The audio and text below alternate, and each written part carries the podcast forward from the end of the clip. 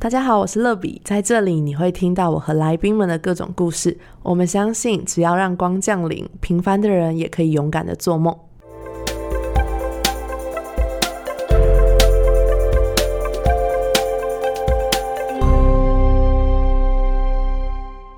Hello，大家好，我是乐比。今天呢是我一个人的时光，所以我想来跟你们分享一个有一点点沉重的话题，但我还蛮喜欢去聊的，因为我觉得这是人生很少人聊，可是很重要的一个议题，就是生死。那如果是一个比较综艺的节目，当我聊到生死的时候啊，背景应该就是会有一个负片的效果，然后加上一些诡谲的音乐嘛。其实一直以来，大多数的华人都很避讳谈这个问题。但很微妙的是，我们总是在面对生和死，而且很多时候是我们没有办法去控制我们要什么时候、几岁，或是在什么时间点去面对这个很重要的议题。那这个礼拜呢，我有一个很好的朋友，他的爷爷就突然在休息的时候就不太舒服，接着就心脏停止跳动，然后送去急诊之后就抢救无效，很突然的状况下就这样走了。那刚好那天晚上在睡觉的时候，我就不知道为什么就突然觉得胸很闷，然后我就是呼吸这样，然后就觉得胸口就是有一种呼吸都会痛的感觉，对，就是真的是呼吸都会痛的感觉。然后那个时候我就突然想到很多画面，就是新闻节目都会说有一些什么心肌梗塞啊，有一些什么疾病，然后突然就没有办法再有下一口气了。那当下就有一个意念进到我的心中，我就在想，如果今天是我的人生最后一天，我有遗憾吗？我就发现一件事情，就是当一个人的生命要结束的时候，他的里面其实是很多秘密是没有人知道的。但是他有很多很想做的事情还没有去做，甚至他没有告诉任何人。那我想这些事情其实随着时间都会被遗忘。如果没有永恒的盼望，我们会有多么的害怕和孤独呢？我忘记在哪里听到一个殡葬业者曾经说，小时候华人的父母看到丧事都会叫我们说：“哎，不要看，不要看。”然后就是捂住我们的眼睛嘛。但其实这个行为就造成了很多人的心中对于死亡、对于葬礼、对于告别式有很多的负面跟恐惧。那接下来我想跟大家分享一个故事。其实我打过很多工，然后在我国中的时候，因为一些因缘际会的关系，我就偶尔假日会去乐队打工。但这不是一个普通的乐队，它是一个传统的那种送葬乐队，听起来是很浮夸。有没有想过我会做这种工作？其实我当时是不太愿意，可是就是有这个机会，然后旁边的人觉得说：“啊，你就很需要钱啊，你又那么闲，你为什么不去？”所以我那时候其实也是半推半就，然后被逼去的。那做什么呢？其实就是跟在很专业的指挥，然后萨克斯风乐手等等的后面，然后敲敲铃鼓。就是毫无专业可言，就是真的就是打节拍就好。然后通常我们要出现的时间是什么呢？就是公祭结束之后啊，通常乐队就会进去那个灵堂，然后走。你知道那种乐队吗？就是他们都会有一些队形，然后吹一些音乐，然后走这样。然后我那时候就是跟在里面走，就跟着走，然后打那个节拍。那有时候呢，我们还会跟着他们上到山上去下葬，就是真的是把棺木放到土里面。那时候也会吹一些歌曲，你就看是商家大概请这个乐队多长的时间。那其实我一直都没有很认真去了解丧礼的文化，只是我就是跟着去。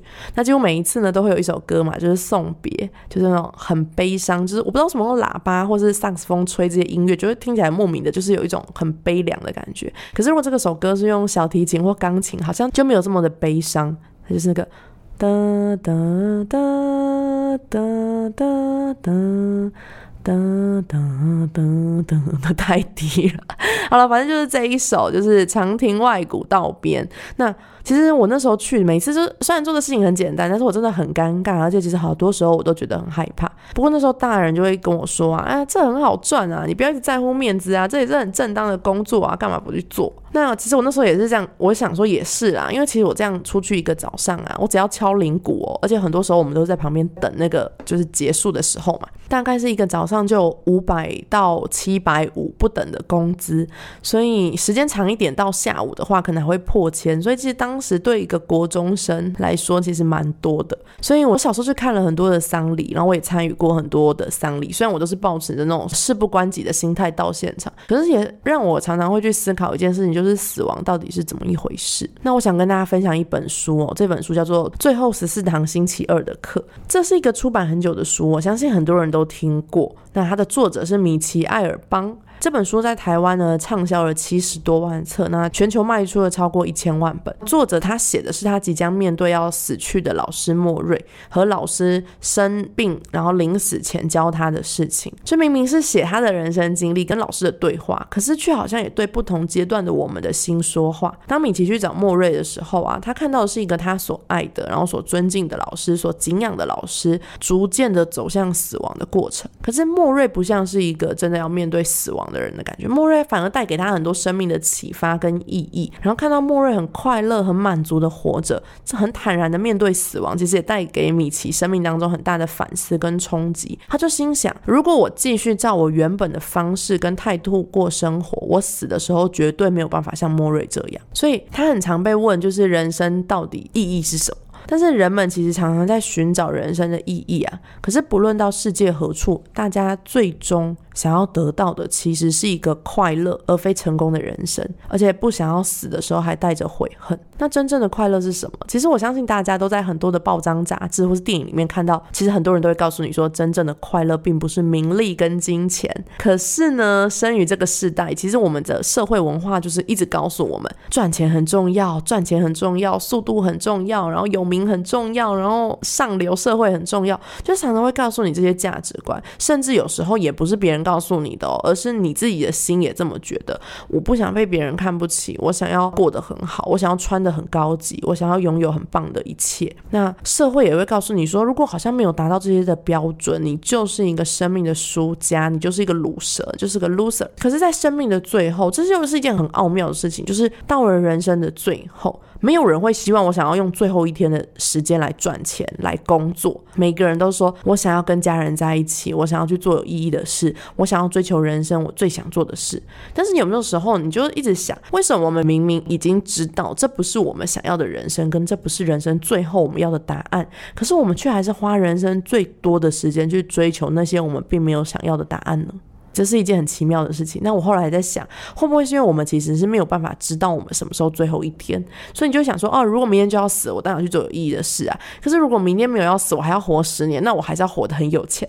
就是我觉得大家会有这样子的心态，但是我觉得要调整一下，就是因为我们并不知道哪一天是最后一天，所以如果当我们一直用着啊，明天不会啦，哎呦，十年后啦，还可以再活二十年、三十年、四十年，你就会没有办法真的在面对死亡的时候，你是真的满足、踏实，跟你已经完成你所想要、真正你想做跟你所爱的事情。其实到人生的最后，你就发现我们真正的关心的事情是我们有没有找到生命的意义，我们有没有快乐踏实的活过。而且我也看过一篇文章，我觉得很特别。他说，大部分的人没有办法接受所爱的人死亡，并不只是因为很想念他哦，而是因为很气自己怎么没有在对方还活着的时候好好的跟他相处，好好说话，甚至是花足够的时间来陪伴他，或是没有原谅他，没有说过我爱你，没有好好的拥抱过。总归一句呢，就是有遗憾嘛。那有遗憾就会让你觉得。很不能接受，然后很痛苦。那这本书呢，其实告诉我们生命当中很重要的三件事。第一件事情就是学会死亡，你就学会活着。这也是这本书里面很经典的一句话。他想要讲的是什么呢？就是当你能够勇敢面对死亡，你摆脱了死亡的恐惧，然后你生命当中那个最脆弱的束缚，你自然就学会怎么样活着，而且你会活得更精彩。那很重要的一件事情就是你要活出有意义。很简单，就是你要把每一天都假设是你人生的最后。一天的生命，你会怎么做？这件事情非常非常的重要。那再来就是，你可以常常去想一件事情，就是今天如果是你人生最后的二十四小时，你想要拿来做什么？那这类的问题呢，米奇也问过莫瑞，就问老师说：“诶，老师，如果人生剩下二十四小时，你想做什么？”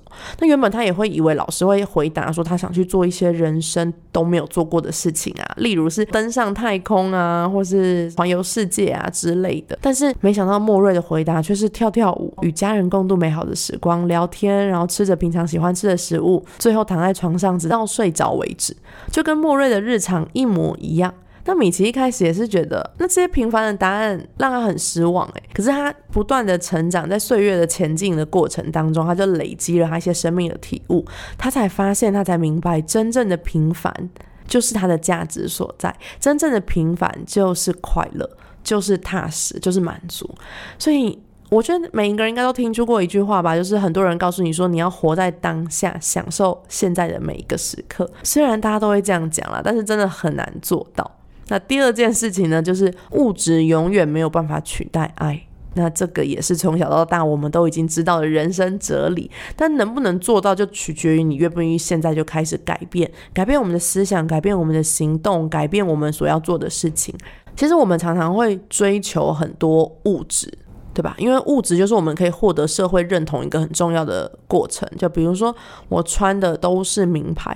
我记得在国高中的时候，大家都很在乎你脚下的那双鞋是什么牌子，是不是名牌的鞋子啊，还是杂牌，还是夜市买的？穿那种鞋子会让你的价值跟你的感受很大的差异。对，那我前前阵子就看了一本书，就是那个张敬一牧师他写的《下流青春》，它里面就写说那时候大家都流行穿白色的帆布鞋，可他穿的是塑胶鞋，他就非常的自卑。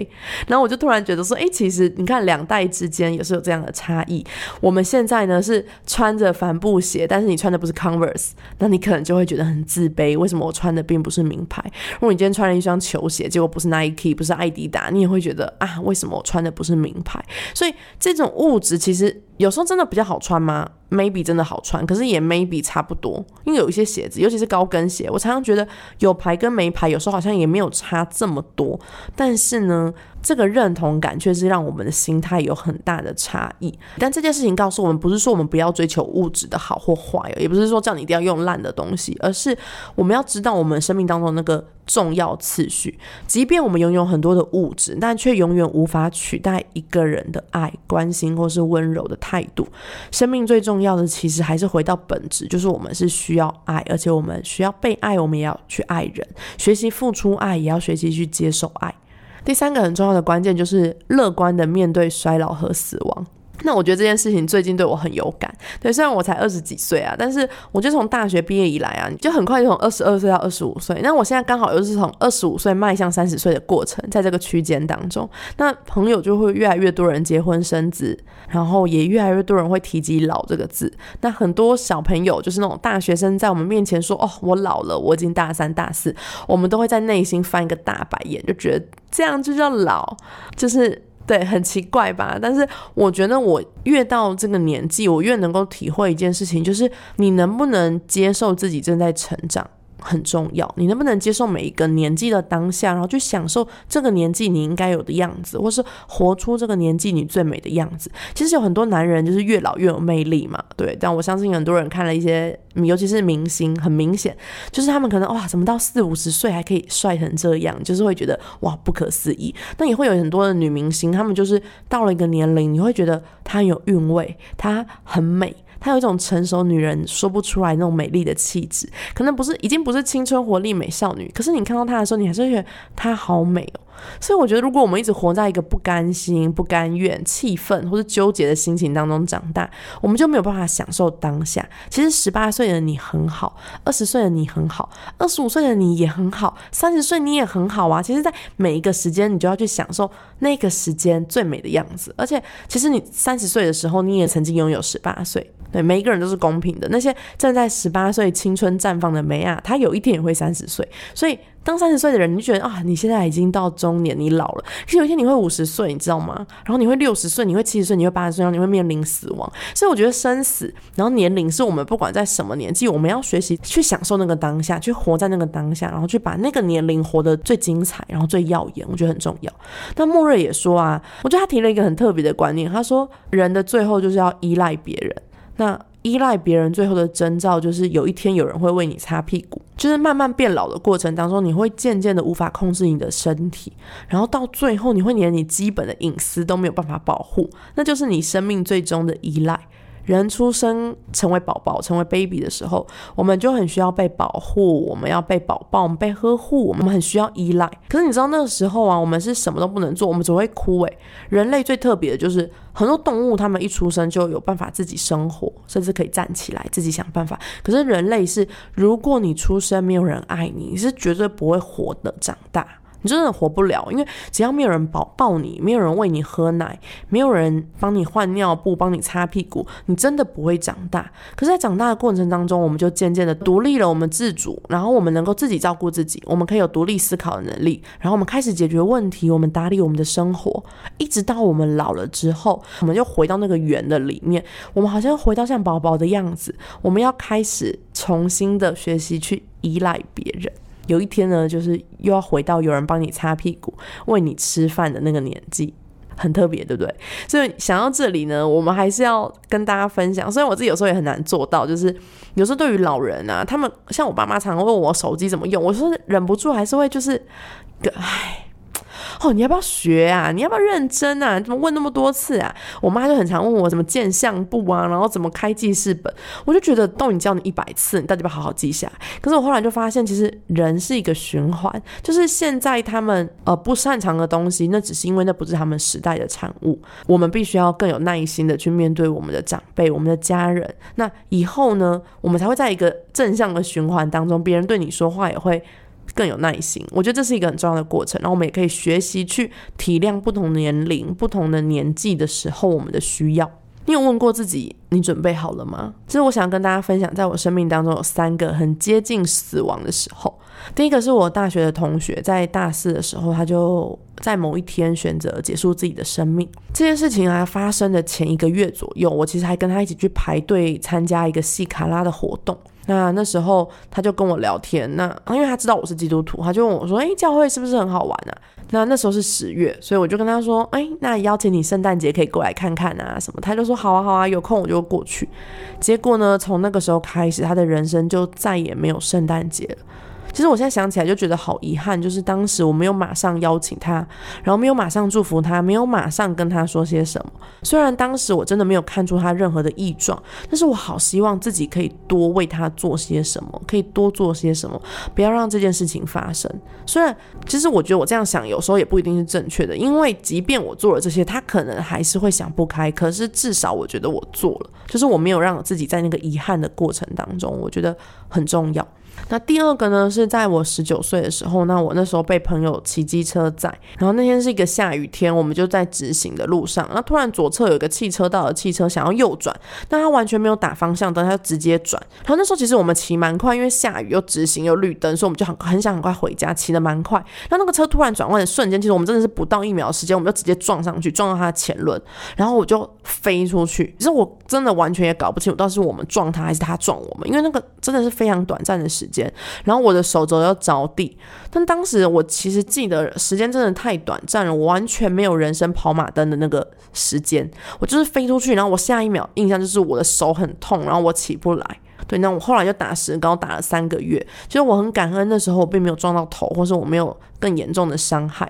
可是我当下在飞出去的那个时刻，其实我真的还是觉得我离死亡好靠近哦。如果我撞到的不是手肘，而是头，或是我我受伤的撞击，或是我后面的车子撞上来，其实真的是后果不堪设想。可是我觉得那是我一个离死亡很靠近的过程。那最后一个我想分享的是，在我学测放榜的那一天。其实呢，我学测放榜的那一天是我妹妹开刀，她是一个罕见疾病的小孩。那时候她的心脏病就是很严重，然后她的一个动脉就是狭窄，然后需要开刀。那医生就说，这个以她的身体状况跟她当时的就是 BMI 值啊，什么她的就是体重啊等等的都非常的不 OK。那医生就说，整个手术的成功几率大概只有百分之五十。但那天呢，我妹妹就开完刀之后就没有醒来，然后陷入昏迷。那个晚上，我也觉得自己离死亡好靠近哦。这件事情跟我后来啊成为基督徒有很大的关系，因为我从小就觉得人定胜天，我一直觉得人要靠自己的努力去争取一切，人要靠自己的努力才有可能得到你想要得到的一切，因为天下没有白吃的午餐，每一件事情都要自己去争，自己去要。所以其实我从小我就不太喜欢分享，我就觉得。我好不容易得到的东西，那就是我的。你要得，你要自己去要，你要自己去得，你要自己去抢，你要自己去预备。你不能什么事情都都拿我的啊！所以我就会很想要抓紧自己手中的每一件事情。那我记得我在放榜那一天呢，我就考的不是很理想，然后我就心想，我都考不上好大学，然后我长相很普通，家境不好，然后现在怎么连妹妹都要死了？那时候真的觉得很难受，然后觉得十对十八岁的自己，觉得人生好像崩塌了。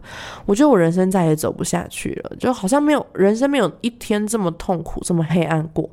而且这些事刚好都是努力也改变不了的，对吧？长相是改变不了的啊，你去。你就算去整形，有可能会失败。那家境不好，也不是我能够选择的，因为没有一个人能够选择你要生在什么样的家庭。